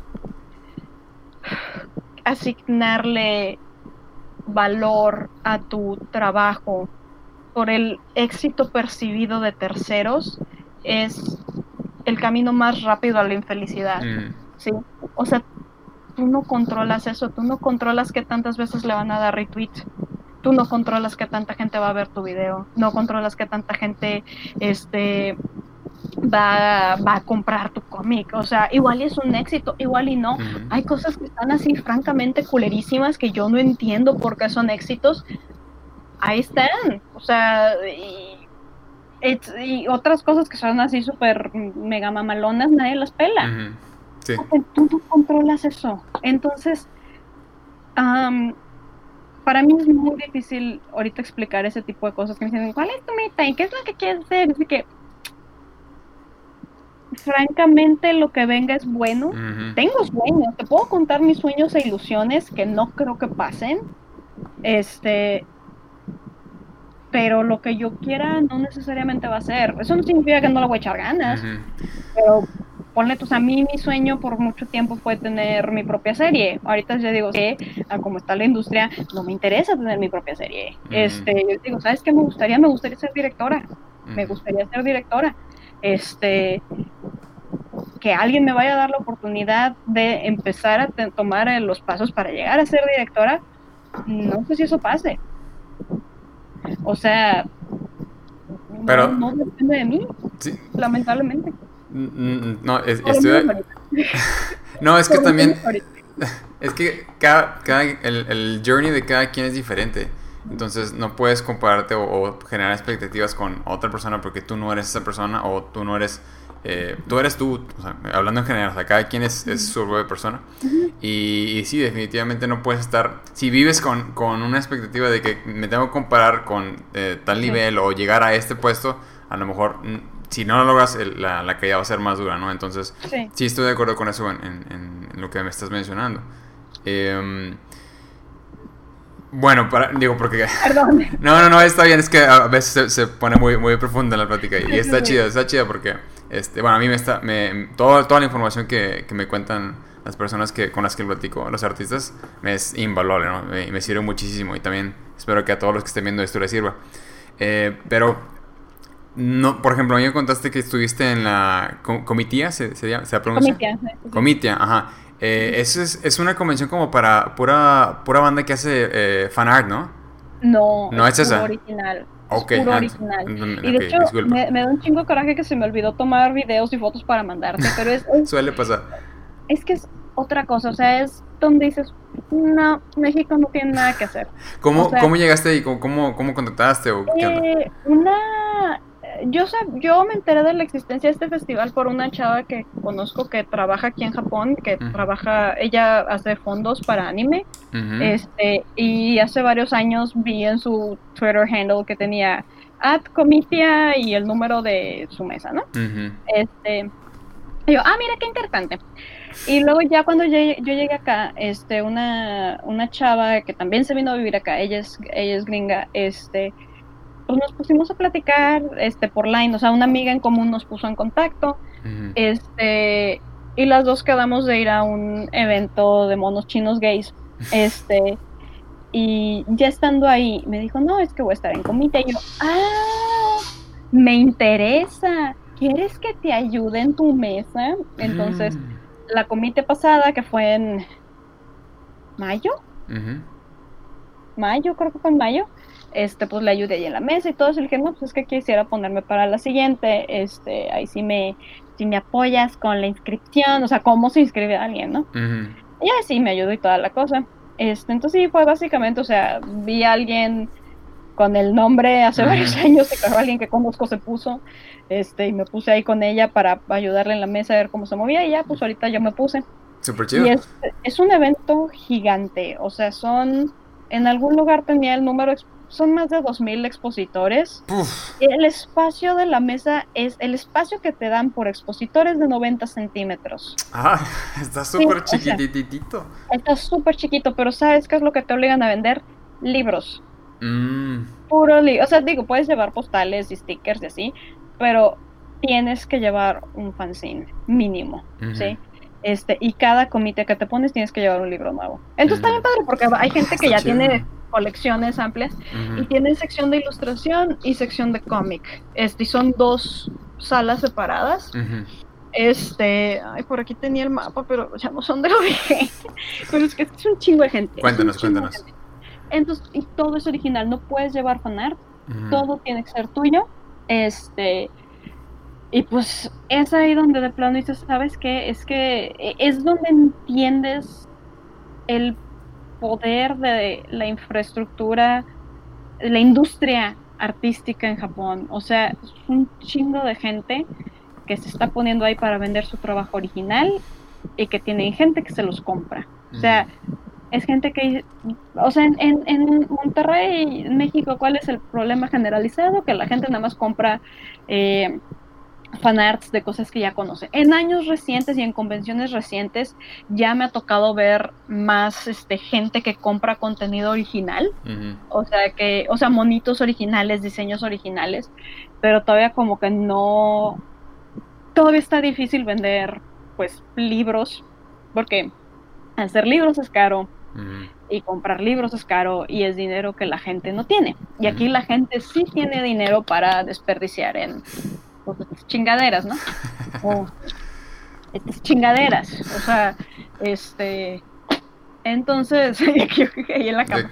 Este. Entonces. Digo, cuando yo lo vi la primera vez dije es que México nunca va a alcanzar esto. O sea, es una Mm. cuestión que dices, "Es que si nos ponemos las pilas, No. no vamos a alcanzar ese nivel. Es, es una cuestión de oferta y demanda por arte original que nunca había visto. O sea, yo ni siquiera pensé que pudiera, eh, que pudiera existir, que hubiera tanta gente interesada en apoyar artistas independientes con lo que fuera. O sea, entonces, que ya fuera su cómic original o un librito de ilustraciones, este gente, hay gente ya más popu que se les venden todos los libros. Yo vendí dos.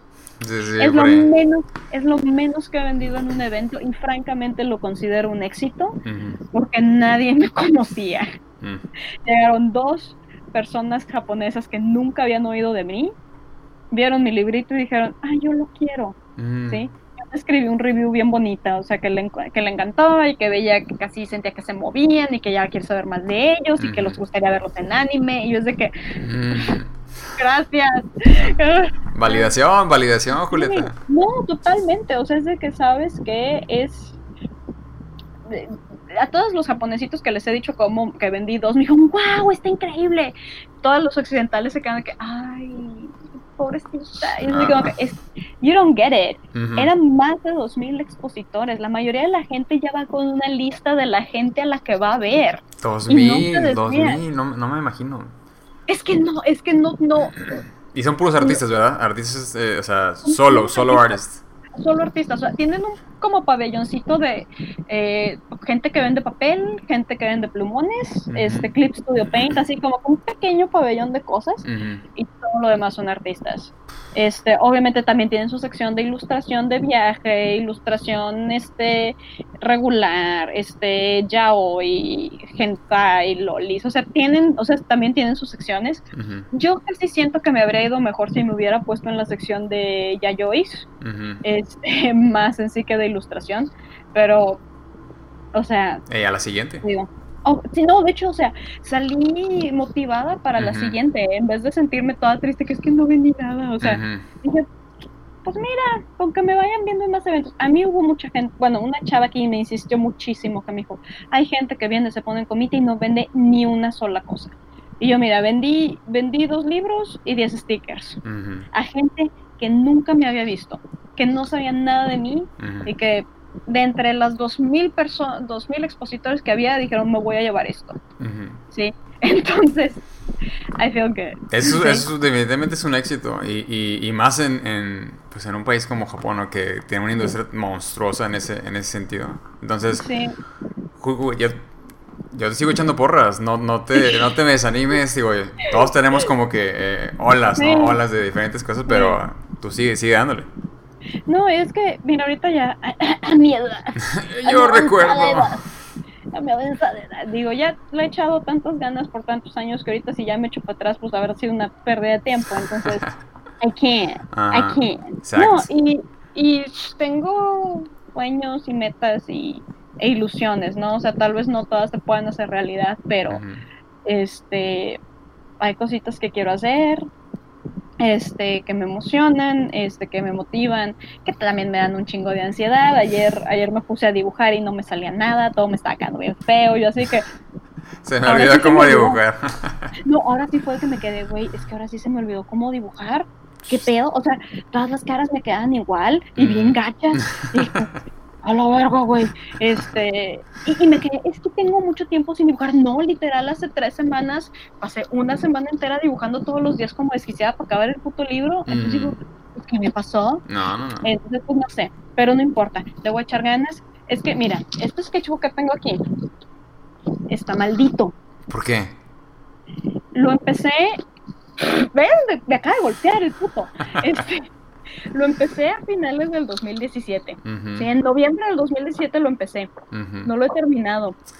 Yo estaba a un ritmo de que me estaba terminando sketchbook y medio por año. Ay, el muy buen ritmo. 2015. Ujú. Y de repente este, 2017, dije, bueno, está bien, era noviembre. Dije, pues en el 2018 me lo acabo bien padre. Ujú. Nope, Y ahí sigue.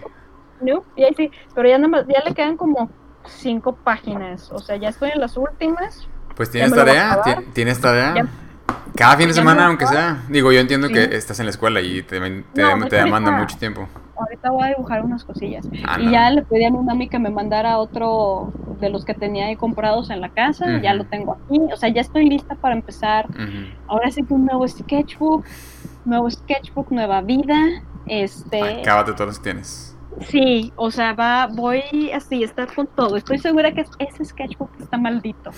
Porque lo empecé, porque lo empecé con mala vibra y me ha acompañado en la mala vibra. No, o sea, deshazte de esa ayuda. Entonces termínalo y échalo ya en, en el fondo.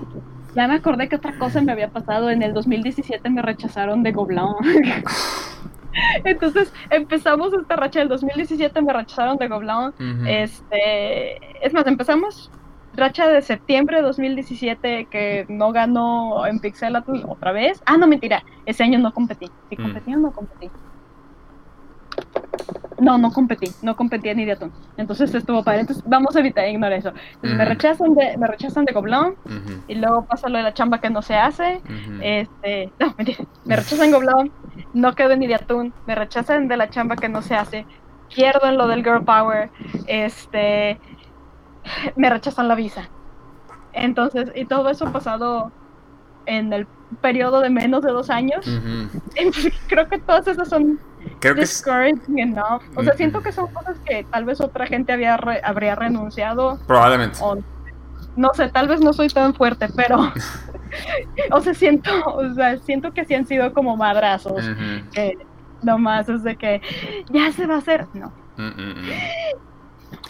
Pero recuerda que recuerda que esos madrazos son los que te están forjando, te están Pues esculpiendo, te están esculpiendo y te llegan hacia adelante. no, y cuando y acuérdate que el overnight success takes 10 years in the making. Entonces, ahí va, Sí. ahí va, digo, Ahí todos tenemos este, digo, a lo mejor eh, tu- tus, tus madrazos sí fueron muy constantes y muy seguidos, pero eso solo demuestra, eso solo demuestra lo fuerte que eres. Entonces, Es así como que, oye, no, sí, sí han sido varios. Sí, ahorita que de que- que, oye, no, sí han estado medio feos. sí, sí, Sí definitivamente. ¿no? medio- Pero, Digo, y hay mucha gente que te dice, ay, a mí también me han rechazado de trabajos. Dije, así que, you don't understand. era es mi sueño. Es de que tú, tú eres gringo, tú Ujú. puedes quedarte ahí. Claro. Um, yo necesito un trabajo y una visa para poder irme. Ujú. Este, tengo que ser mejor que tú y que todos los demás Así en el- tu país. para poder irme. Y luego cuando por fin logré demostrarlo, resulta ser que necesito un papel que no me habían dicho que necesitaba. Ujú.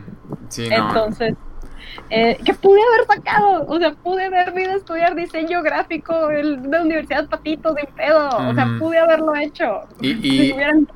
¿Y no se te ha ocurrido, digo, no sé si todavía esté en, en posibilidad, pero a lo mejor así echarte un- una carrera, no sé, técnica, a lo mejor de un año de diseño y, y- ya, tenemos el papel y ya?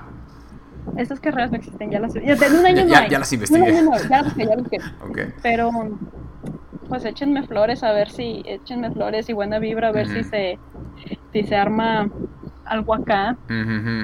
No, Mientras me peino. es- con eso, eso cuentas, cuentas con las vibras y con el apoyo de todos, estoy segurísimo, ¿no? Este, vamos a hacer una venta de pasteles para pagarme mi colegiatura. Mm, Oye, ábrete, ábrete tu Patreon, ¿ya tienes Patreon? Ah, Tengo un Patreon, pero nunca le hago nada. Yo también, hecho, yo tenía, también. Tenía, tenía planeado, tenía planeado, tengo aquí un dibujo.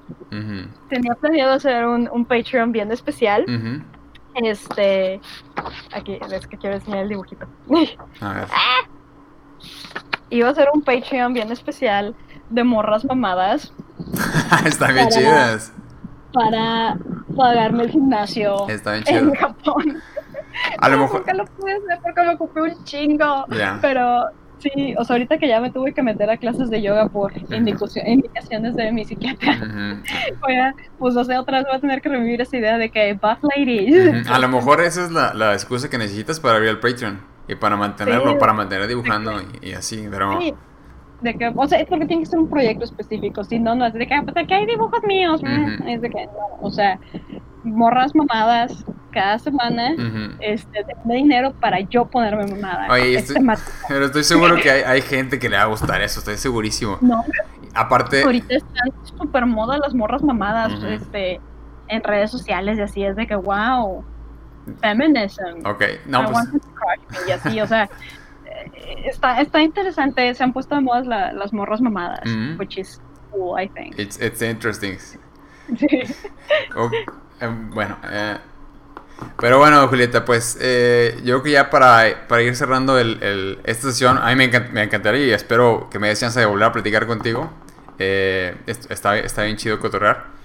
Y más, y más conocer sobre tu historia y de, dónde, de dónde has venido y todos los, los madrazos que te ha ido dando la vida. Pero te digo, este, son solamente eh, pruebas y que te van forjando y vas a salir adelante. Estoy segurísimo de eso. Eh, quería hacerte una última pregunta, eh, que es lo que le pregunto a la banda cuando está, ya vamos en, la recta final. Es que si tú pudieras platicar con pequeña Julieta de, no sé, la edad que tú gustes, eh, sabiendo lo que sabes ahorita, eh, ¿qué le dirías? Ok, tengo consejos bien específicos. Échalos. Uno, uno, morra, dile a tus, dile a tus este, papás que te lleven a la escuela Adolfo Prieto a tomar clases de dibujo de figura humana. Mm, Uno, sí. Dos, estudia, métete a estudiar diseño gráfico en tu segundo año de la carrera. mm, No tiene que ser la carrera completa, en la UR, en donde sea, una carrera de tres años, métete a estudiarlo en chinga porque te va a hacer falta. Este, ¿cuál otro? Sí, paga, paga el entrenador personal del gimnasio, este, porque sí vas a disfrutar hacer ese ejercicio. Este, si haces masa muscular, puedes comer más. Mm, Este, porque tu cuerpo necesita quemar, o sea, necesitas más calorías para mantenerte mamado, este, Mm. entonces ya, eh, disfruta el ejercicio con eso. Em, estás deprimida, morra. estás deprimida. Sí, este, sí, ve a terapia, mm, ya, desde ahorita. Eso puede, eh, aplica a cualquier edad antes, hasta antes de la carrera. Este, estás deprimida, busca terapia, las, lo- las pastillas sí te van a ayudar un chingo. Este, sí, creo que esos son los tips que le, ¿Qué que le daría a la, a la mí misma de, ¿De qué edad? de- y también le, también sabes que le daría un artículo sobre qué es la sexualidad y de que no estás mal, simplemente hay personas que no quieren coger y ya. Sí.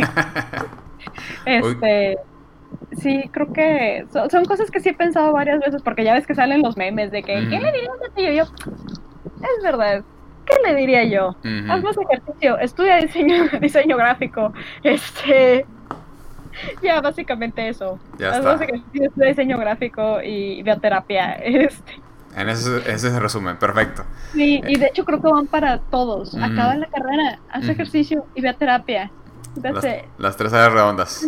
Súper Sí, chido. Súper chido. Bueno, Julieta, muy- te quiero agradecer otra vez por haberte dado la vuelta aquí. Este, no sé qué hora sean allá, las 12 quizás. Son las 12. 12. Es medianoche. Bueno, ya es, ya es hora de descansar. Viernes, ya es viernes. Bueno, ya es sábado. Sábado, es correcto. Aquí, aquí Sí, todavía es viernes, pero bueno, este, te, te quiero de nuevo agradecer que te echaste la vuelta aquí. Y de nuevo, me, gust- me gustaría mucho cotorrear de nuevo en, en otra ocasión para que hables en español y practiques eh, tu acento regio, que no se te olvide tu acento regio, por favor. No, me no se me salió así como un acento chilango, ¿verdad? No, no. Ok, es que ahorita en la escuela me junto con una morra de Querétaro y una Y se, chilanga. se te pega, se te Cuando pega. hablo, cuando hablo con ellas, de repente, ay, oye, se me sale de Se te pega tantito. Yo, Saludos, saludos a todos los chilangos, saludos a todos de Querétaro. Los O sea, amamos. Mi, mi familia es de la, mi familia es de la Ciudad de México. Mi familia también. Sí, oiga, se te pega más rápido cuando tu familia es de allá. Sí. Es como que es, es tu, tu segundo idioma. Ujú, o sea, Se te pega porque se te pega. Claro. sí. Perfecto. Bueno, Hugo, pues este, de nuevo, agradecerte. Eh, Warriors, esto fue Café y Bocetos con Julieta Colás. Espero que les haya gustado la información. Nos vemos en el siguiente. Cheers. Never give up, never surrender. Hasta la próxima. mensaje. Exacto. Bye. Bye.